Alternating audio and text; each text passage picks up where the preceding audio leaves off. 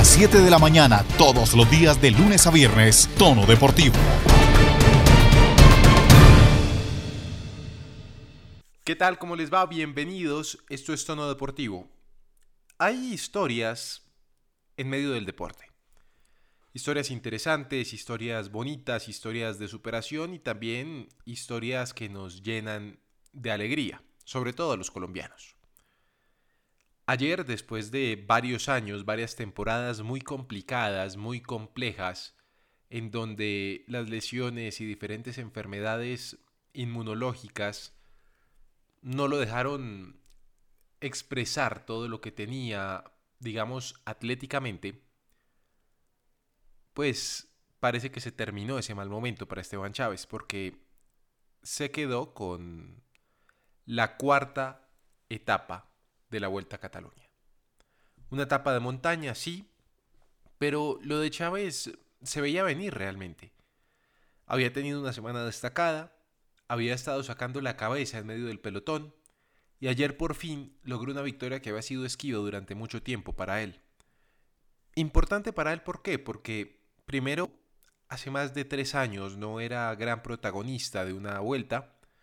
Segundo, porque está en un equipo nuevo y empieza a cimentar lo que van a ser las bases de su posible liderazgo en este equipo.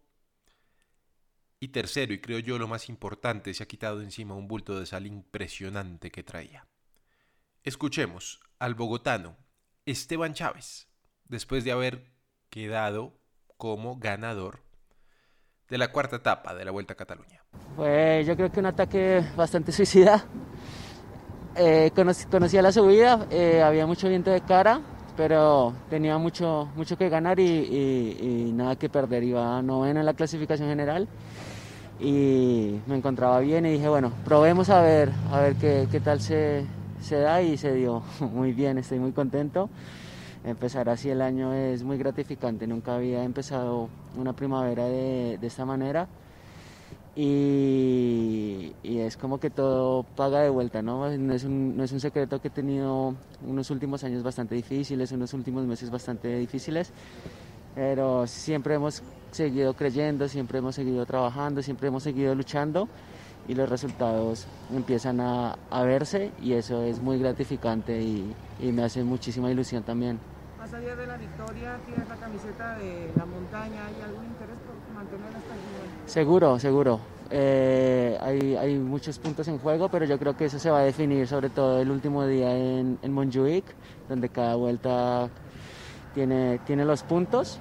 Pero ahora vamos a concentrarnos en la etapa de mañana y de pasado mañana, que le vienen muy bien a Dion Smith, que es nuestro sprinter el trabajo de equipo. Así es. No sé si crees que aún tienes terreno para aspirar a podio o incluso ganar.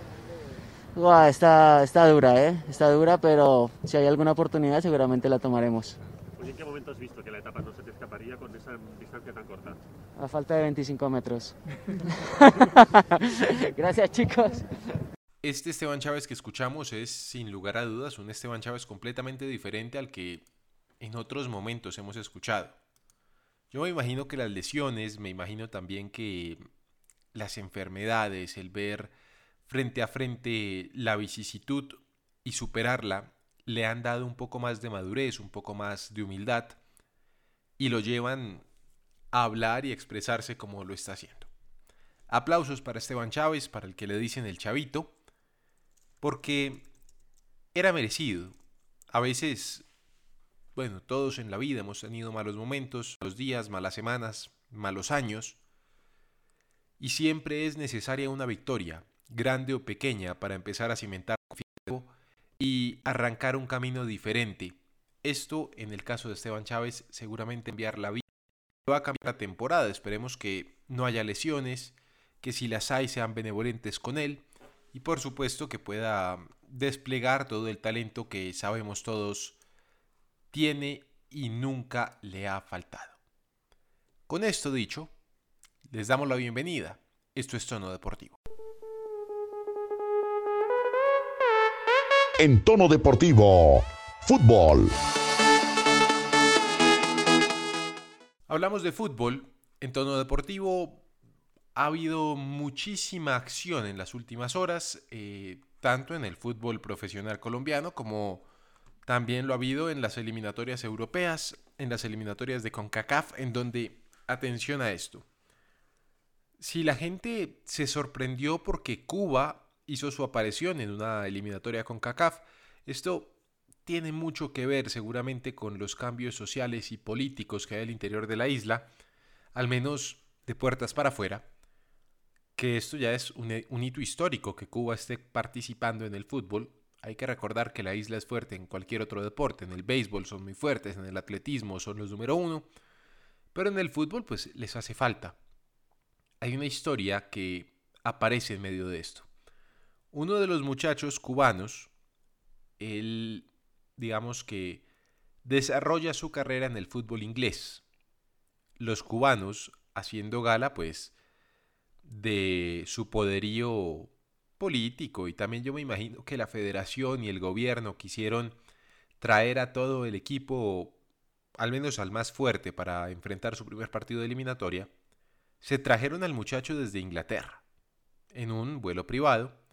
El hombre llegó tarde al partido, llegó ya cuando se había iniciado el partido, finalmente ingresó para el segundo tiempo, Cuba terminó perdiendo y seguramente esto queda para la historia, pero esto significa el fútbol, esto genera el fútbol. Vuelvo y digo, una cosa es el fútbol desde el nivel político, desde el nivel negocio, y otro es lo que genera el fútbol desde un nivel social, desde lo que le genera al hincha, desde lo que es el fútbol como fútbol, que nos deja este tipo de historias bastante bonitas, bastante interesantes.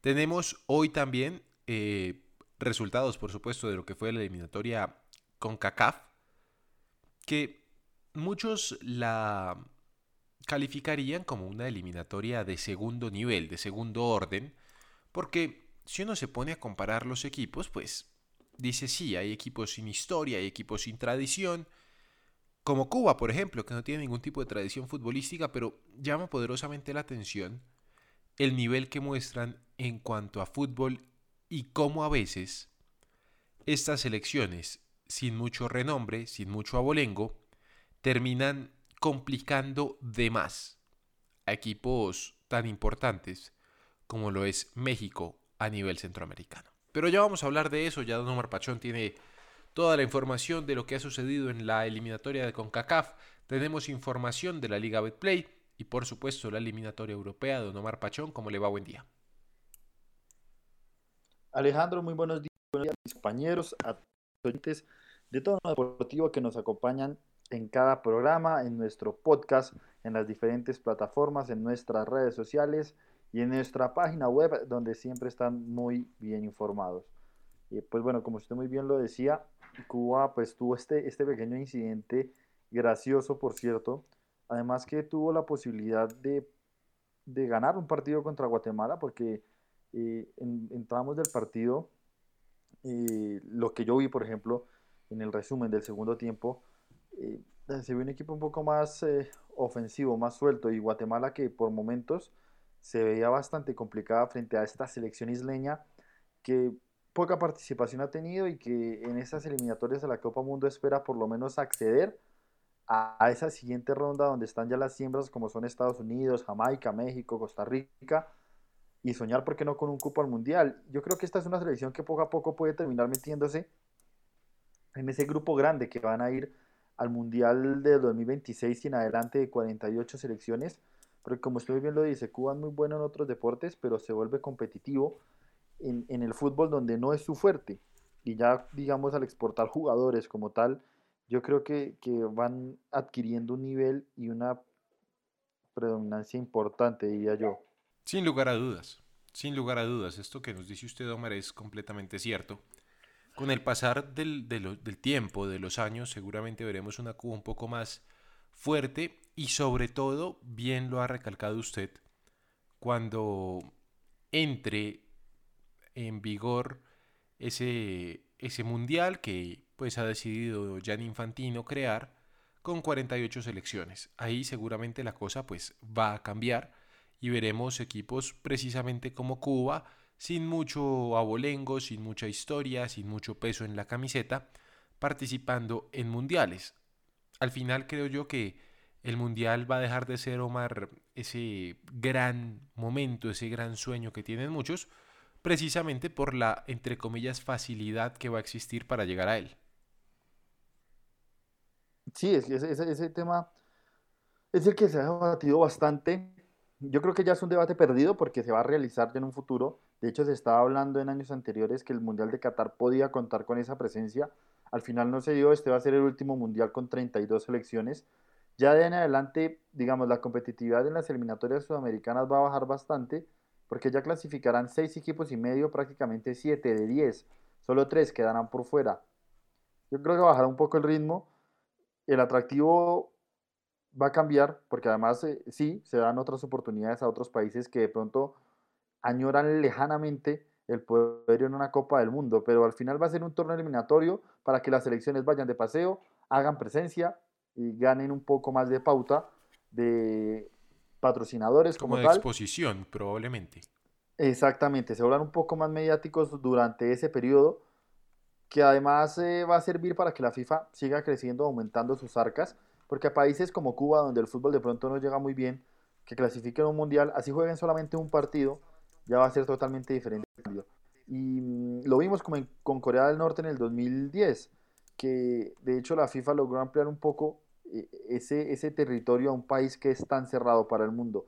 Entonces yo creo que al final este mundial lo que va a terminar siendo es eso, una ventana para que la FIFA siga aumentando sus arcas, que es para lo que se quiere evidentemente, y para que las selecciones tengan la posibilidad de, disfrutar y, tomar un poco de esa porción del pastel, del gran pastel que es una Copa Mundo. Obviamente las otras selecciones que tienen más jerarquía, más historia, de pronto eh, otro proyecto como es la Selección Colombia, que no solamente es a un mundial, sino participar y competir, tendrán que seguir en ese rango. Pero pues de, de pronto estas piedritas en el camino, como se vuelven los equipos o las selecciones pequeñas, podrían complicar a más de uno y, podría poner en ese aspecto interesante un poco. Ojalá se iguale por lo alto y no por lo bajo el juego en este tipo de certámenes con gran número de equipos. Rápidamente le comento a usted y a los oyentes la primera ronda de clasificación de CONCACAF. San Cristóbal y Nieves venció 1 por 0 a Puerto Rico. Surinam derrotó 3 por 0 a Islas Caimán. 2 a 2 terminó Antigua y Barbuda contra Montserrat. República Dominicana, con Jack Pasi al frente, terminó 1 por 0 con Dominica. Guatemala se impuso 1 por 0 frente a Cuba, que es el partido que les hemos estado hablando por la historia curiosa que tuvieron. Haití 2 por 0 a Belice. Curazao se impuso de manera contundente ante San Vicente y Granadinas 4 por 0.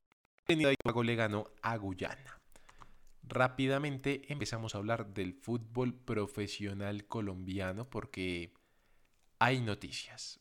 Primero dijeron que iba a haber público en el próximo clásico antioqueño, que va a ser este fin de semana, Nacional Medellín. Luego dijeron que eso había que aplazarlo, porque no sabían cómo iba a suceder todo el tema de la pandemia. De hecho, actualmente en Antioquia, por ejemplo, hay toques de queda, hay alerta roja hospitalaria por el tema de las ocupaciones en camas UCI, y parece que hay novedades con el clásico Omar. Alejandro, pues a parecer se dice mucho en Medellín que este clásico, como usted muy bien decía, se presupuestaba para tener público la gobernación y la administración local. Querían aprovechar esta plataforma del clásico antioqueño para mostrar el avance y la cultura, por así decirlo, de los paisas en este clásico al incluir un poco de público, un porcentaje bajo, no más un 15% del Atanasio Girardot, y empezar a innovar y a hacer el foco de atención de cara a lo que pues planea la Federación y la Conmebol con la Copa América.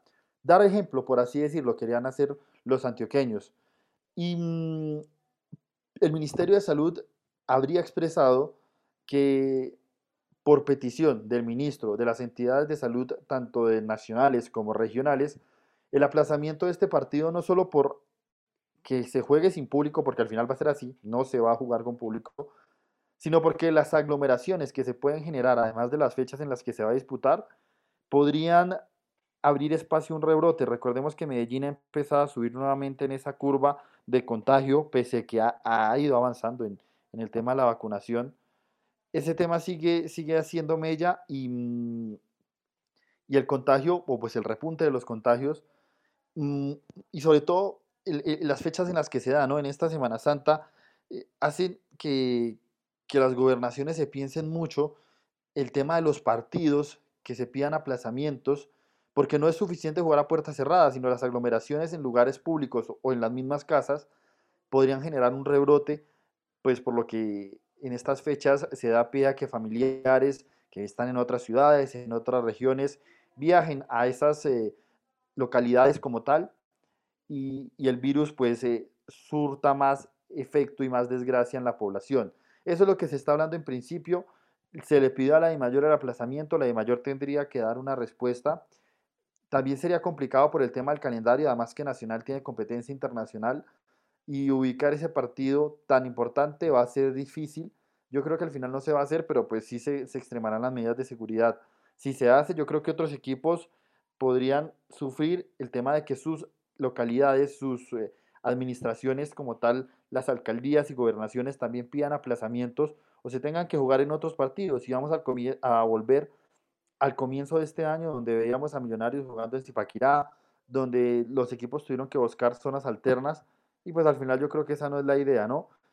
Yo lo veo muy difícil que lo aplacen, pero, pero ya está sembrada la duda y podría pasar algo en las próximas horas o este fin de semana que, que se viene, habría noticias sobre esta situación. Bueno, quiero ir con don Santiago Villarraga porque seguramente él también tiene novedades de la liga. Don Santiago, ¿cómo le va? Buen día. Alejandro, cordial saludo para usted, para mis compañeros y todos los oyentes de Tono Deportivo. Y lo que decía Omar es muy cierto. Eh, lamentablemente en Medellín están trabajando conjuntamente las barras de, Atlético Nacional, de Independiente Medellín, con la alcaldía, pues para ese regreso pronto a los estadios, pero pues se le cerraron las puertas, eh, lamentablemente para este clásico, y se supone que este era un piloto también para lo que se iba a ver en la Copa América. Y Alejandro, déjeme decirle que lo de Hamilton Campas para la MLS se puede estar cayendo eh, para el mes de marzo. Se puede aplazar por el mes de junio por reglamento de la liga estadounidense. Atención a esto. Ojo a esto. Don Santiago, por favor, repítanos la noticia de Hamilton Campas. Sí, Alejandro, en las últimas horas se dio a conocer que, como todo estaba planeado, que a finales de este mes de marzo Hamilton Campas dejara el equipo Vinotinto y Oro con un equipo de la MLS. Por reglamentos de la Liga MLS y demás, el equipo que está interesado eh, no puede pagar todo lo que eh, le están pidiendo por este jugador y se está cayendo este pase. Es decir, en junio, ya, es seguro que en junio sale el jugador del equipo de Ibagué, pero su destino no puede ser la MLS por lo que le estoy diciendo. Muy bien. Alejandro. A ver, dígame, don Omar. Hablando de ese tema del Tolima también, mañana, eh, en, esta mañana, en, las próximas horas, habrá una reunión con el senador Camargo, el mayor accionista del equipo, donde después de un año se verá con, los jugadores, con el profesor Hernán Torres, con él ya ha tenido reuniones, pero después de un año por el tema de la pandemia volverá a verse nuevamente con todo el elenco como tal. Se tratarán diferentes situaciones, el bache que se pasó en su momento, del tema mm, eh, anímico, por así decirlo, y el ambiente que se maneja en el equipo, tratar otros temas, eh, los, los, proyectos y las metas a este año, y además de eso, Alejandro, el, el tema de Álvaro Montero, parece y lo más seguro es que en junio, cuando se abra el libro de pases, este jugador abandone el Deportes Tolima.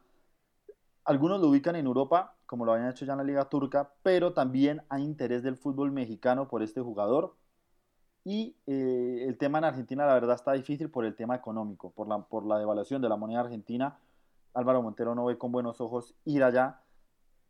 Y eh, el próximo destino padecería el fútbol mexicano, a no ser de que llegue alguna propuesta del fútbol europeo, pero por ese tema también eh, está presionando el jugador para tener más minutos y mostrar el nivel que se necesita para, para pegar el salto al viejo continente.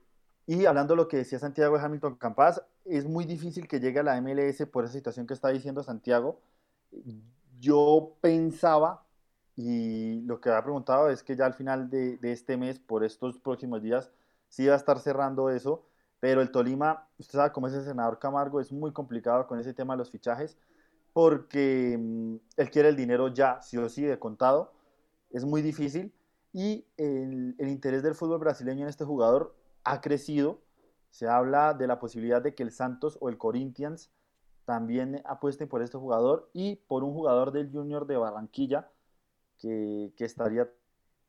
Bueno, también hay que decir que el señor Álvaro Montero ya estuvo en el territorio brasileño durante el comienzo de su carrera. Él pasó por San Lorenzo, por las divisiones inferiores de San Lorenzo. Alejo, Y también estuvo en, en Brasil. Dígame, Santiago. eh, hablando de ese tema de Álvaro Montero, el senador Camargo en una entrevista con unos colegas afirmó que él le dio la orden a Hernán Torres para que no lo pusiera más de titular hasta que no renueve con el Deportes Tolima. Recordemos que en el mes de junio el arquero ya puede eh, negociar con otros clubes, pero no le quedaría ninguna, na- ninguna ganancia al equipo Vinotinto y Oro. Y es por eso que vemos eh, a William Cuesta, el arquero del Vinotinto y Oro y titular, en el arco. Por ahora Álvaro Montero dice que, pues, que quiere renovar con el Deportes Tolima, dejarle alguna ganancia al equipo Vinotinto y Oro, pero por ahora no hay ni- ninguna propuesta del equipo de Ibaguén y Álvaro Montero y todo indicaría que esta ruptura se vería muy pronto. Precisamente, eh, a Tuesta no le ha ido bien, a Cuesta no le ha ido tan bien con el Tolima, independientemente de que solo tiene encima una derrota, mm, ese tipo de derrotas se pagan caro. Rápidamente les comentamos lo que ha sucedido en esta fecha 14 del fútbol profesional colombiano. Boyacá, chicos, impuso 3 por 0. Santa Fe derrotó 2 por 0 al Once Caldas. Y sabe que Santiago a mí se me hace muy raro todavía que al profesor Eduardo Lara lo sigan manteniendo del Once Caldas viendo este rendimiento tan paupérrimo que ha tenido el Blanco Blanco. Alejandro, pues eh, eso es una cláusula que tiene en el contrato, porque es un proyecto deportivo que quiere ser el, el Blanco Blanco y no por los resultados lo iban a sacar. Eh, se dice que la cláusula que firmó dice que es un proyecto a dos años y al parecer las- la junta directiva del equipo Blanco Blanco lo va a mantener. Bueno, complejo el tema. Complejo, Alejandro, complejo. y- Ya volvió ya Omar. hablando- Adelante. Alejandro, hablando de ese tema de, mm, de Once Caldas, la dirigencia ya habló con Eduardo Lara, y a no ser de que se, pres- No. se va a mantener el, al técnico en el cargo, tiene con que darle eh, herramientas a Eduardo Lara, y pues el técnico evidentemente puso eso sobre la mesa y dijo que sin, sin materia prima no puede trabajar. Once Caldas pues aceptó eso y lo que digo, desde que no se haya, se presente una actuación escandalosamente mala, Eduardo Lara va a seguir por lo menos hasta el próximo semestre, ya cuando se arme un equipo y un plantel con más nivel y más eh, características de proyecto serio en el blanco blanco de Manizales. Muy bien. Hay que esperar, ¿no? El tema en el fútbol profesional colombiano es raro que le apuesten a un proceso, sobre todo un equipo, digamos, con pergaminos como el Once Caldas. El Medellín derrotó 2 por 1 al América de Cali y creo que hay... Siempre ha habido crisis en el América de Cali el último semestre, Omar. El problema realmente radica en que, pues, cada vez están un poco más lejos de los octavos de final, aunque Juan Cruz, que menciona esto, tiene ya firmado un convenio para irse a la en julio, dijo en rueda de prensa que tranquilos que ellos sí iban a clasificar a los ocho.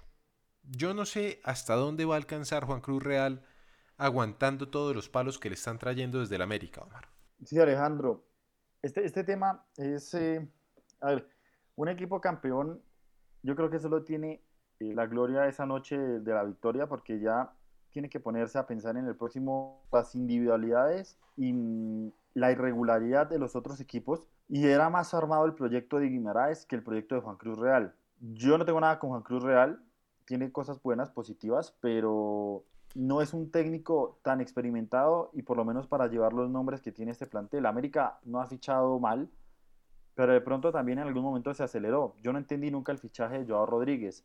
El peruano Aldair Rodríguez no ha hecho nada. Joao, ¿sabe qué? Es que yo creo Mm. que Joao debe tener un, un uno de estos señores empresarios tan pero tan bueno que lo ubica en todo lado sin pues sin credenciales, sin goles, sin absolutamente nada. Yo no sé, Santiago, quién será el que maneja al señor Joao Rodríguez, porque así las cosas, pues que nos represente a todos. Pues es que Alejandro, recordemos que el América de Cali estaba en búsqueda de un delantero. Se hablaba mucho de, de, un, de un jugador peruano y también de uno colombiano, pero pues eh, yo creo que el afán, y fue una de las exigencias de, de Juan Cruz Real, tener a, a Joao por ya sea temas de Copa Libertadores y demás. Recordemos que ahorita eh, se ven los equipos así porque pues no tienen las competiciones, pero cuando llegue la Copa la Copa Betplay, también la Copa Libertadores, ahí sí va a ver un poco la, las exigencias de, de Juan Cruz Real. Y lo otro, Alejandro, es que la prensa nunca ha querido a Juan Cruz Real en el América. Eh, todos le estaban tirando, eh, les cayó la boca a la prensa cuando salió campeón y ahorita también le están tirando. Hay que dejarlo trabajar eh, y pues obviamente el América tiene que salir a ganar los partidos como cualquier equipo grande, pero también tiene derecho a jugar algunos partidos malos. Como todos los, todos los, todos los equipos creo que lo tienen. Bueno, el Tolima derrotó, eh, cayó 0 por 1 con el Junior de Barranquilla. Ayer lo anotaba en el tema de Teófilo Gutiérrez con el Junior. Mm, en cualquier momento puede cambiar. Eh, esto pasa. Eh, el tema es que Teo tiene 35 años. Sus últimas actuaciones no lo han dejado bien parado con la directiva, sobre todo porque hay un nuevo presidente que parece no le gusta mucho el accionar de Teófilo. Lo que pasa es que el presidente se le olvida que el dueño es el señor Char y el señor Char hace y deshace cuando quiere. Entonces debe andar también con cuidado el nuevo presidente. El Nacional ganó 3 por 1 a Jaguares, era de esperarse lo de Jaguares.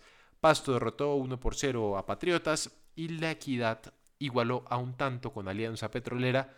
La Equidad que esta semana Omar nos sorprendió a todos quedando líder momentáneo de la Liga Profesional del Fútbol. Sí, como usted lo dice, un, un líder sorprendente. Eh, lastimosamente, el día de ayer, con ese empate, no, no, logró apoderarse de la punta. Dejó ir el partido. Yo creo que Equidad perdió dos puntos y mmm, Alianza Petrolera ganó uno. Por cómo se dio el partido, por cómo lo pintó Alexis. Un equipo que es ordenado, que, que el equipo responde muy bien a las ideas del técnico. Tienen un plan muy claro los nombres pueden cambiar en algunas posiciones y en algunas zonas del, campo, pero el funcionamiento sigue siendo muy parecido, un equipo que se adapta muy bien a lo que el rival también le proponga.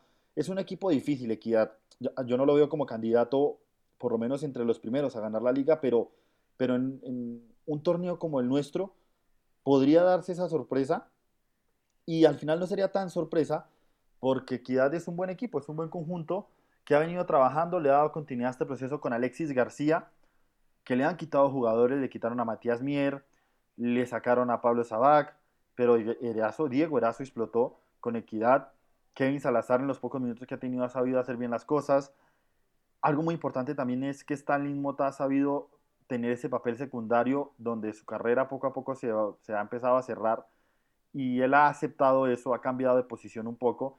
Son puntos altos los de equidad, pero como le digo, en este partido eh, algunos errores dejaron escapar esos dos puntos adicionales que lo hubieran puesto más líder que nunca en la liga Betplay y Mayor y, y, hay que tener cuidado con el equipo de Alexis García. Digo cuidado para los equipos grandes que no tienen un juego tan regular y se confía más por la camiseta y por el escudo que por el juego. Muy pendientes de eso. Se nos va acabando el programa. Rápidamente voy con Santiago Villarraga. Don Santiago, ¿qué tenemos para este fin de semana importante, interesante? Y a ver si nos sorprende con alguna bombita. Pues Alejandro, esta semana el clásico antioqueño creo que se va a llevar todas las miradas. El gran reto de Hernán Darío el Bolillo Gómez, también de Alexander Guimaraes, va a ser un lindo partido donde se van a tener varios jugadores. Y Alejandro, la bombita eh, se la dejo para más tarde, para el día lunes, porque déjeme decirle que si me confirman, es algo de la selección Colombia. Si me confirman, esto puede cambiar el giro de la Copa América. Muy bien, quedamos al pendiente. Don Omar, nos vamos yendo, ¿con qué nos vamos?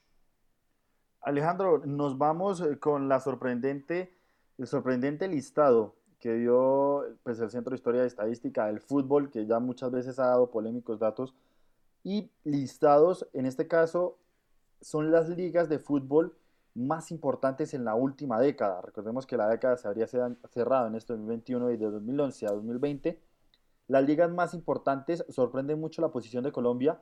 Le leo rápidamente. España en primer lugar, lugar, seguido por Inglaterra. Detrás está Brasil.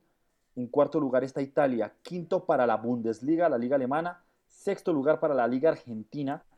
Francia ocupa el séptimo lugar con la Ligue 1. Y en octavo lugar está la liga colombiana con 7.000 son con 7.672 puntos. Le saca casi poco más de 400 puntos a la novena que es Portugal. Una liga pues que tiene muchísimo más dinero que la liga colombiana. Paraguay, ojo a esto Alejandro, también sorprende a estar en la décima posición por encima de la, de la belga que está en la posición 11, 12 para Holanda, 13 para Rusia, la ecuatoriana aparece en la 14, Grecia aparece en la 15, Ucrania en la 16 y mira, una liga con tanto dinero y, tanta inmediatez y, tema mediático como es la Liga Mexicana ocupa el lugar 17 de este ranking. 18 para Turquía, 19 Escocia y República Checa cierra este primer top 20 con la, la última posición en este listado. Yo no sé realmente qué tan fidedigno sea este, esta medición, pero pues si Colombia es mejor liga que la liga mexicana, vamos a ver, digamos, en cuanto a fútbol, porque me imagino que en cuanto a infraestructura no lo están teniendo en cuenta, pero bueno. Y Alejandro. Esto es un tema para después, dígame, Omar. Rápidamente así, dato curioso, no aparece la MLS, no, no está. Evidentemente las ligas eh, del fútbol asiático que también tienen demasiado dinero tampoco aparecen. Y yo creo que esto también respeta todavía un poco la tradición del fútbol. Mucha atención porque Infantino propuso no sé si a partir de esto, pero sí propuso que en un futuro plantearan México y Estados Unidos fusionar la MLS y la Liga MX para hacer un fútbol más competitivo en tema de rendimiento y monetario y así competir con el fútbol europeo. Ojo con eso porque este listado yo creo que también sorprende mucho, sobre todo a los mexicanos que siempre imponen su fútbol por encima de toda Latinoamérica, detrás de Brasil y Argentina, y, que esté por encima de Ecuador y Paraguay. Colombia sí me parece que está por encima de México, pero que estén por encima Ecuador y Paraguay, yo creo que es un golpe duro para los manitos. Hay que ver, porque en infraestructura creo que México, Omar, nos gana absolutamente a todos, menos a los brasileños. Pero hay que ver, hay que ver qué pasa con esto. Esto, sin lugar a dudas, es tema de conversación para otro día. Seguramente este fin de semana vamos a investigar cuáles son los ítems a tener en cuenta para este tipo de evaluaciones. Don Omar Pachón, muchas gracias. Santiago Villarraga. Hasta aquí llega Tono Deportivo el día de hoy.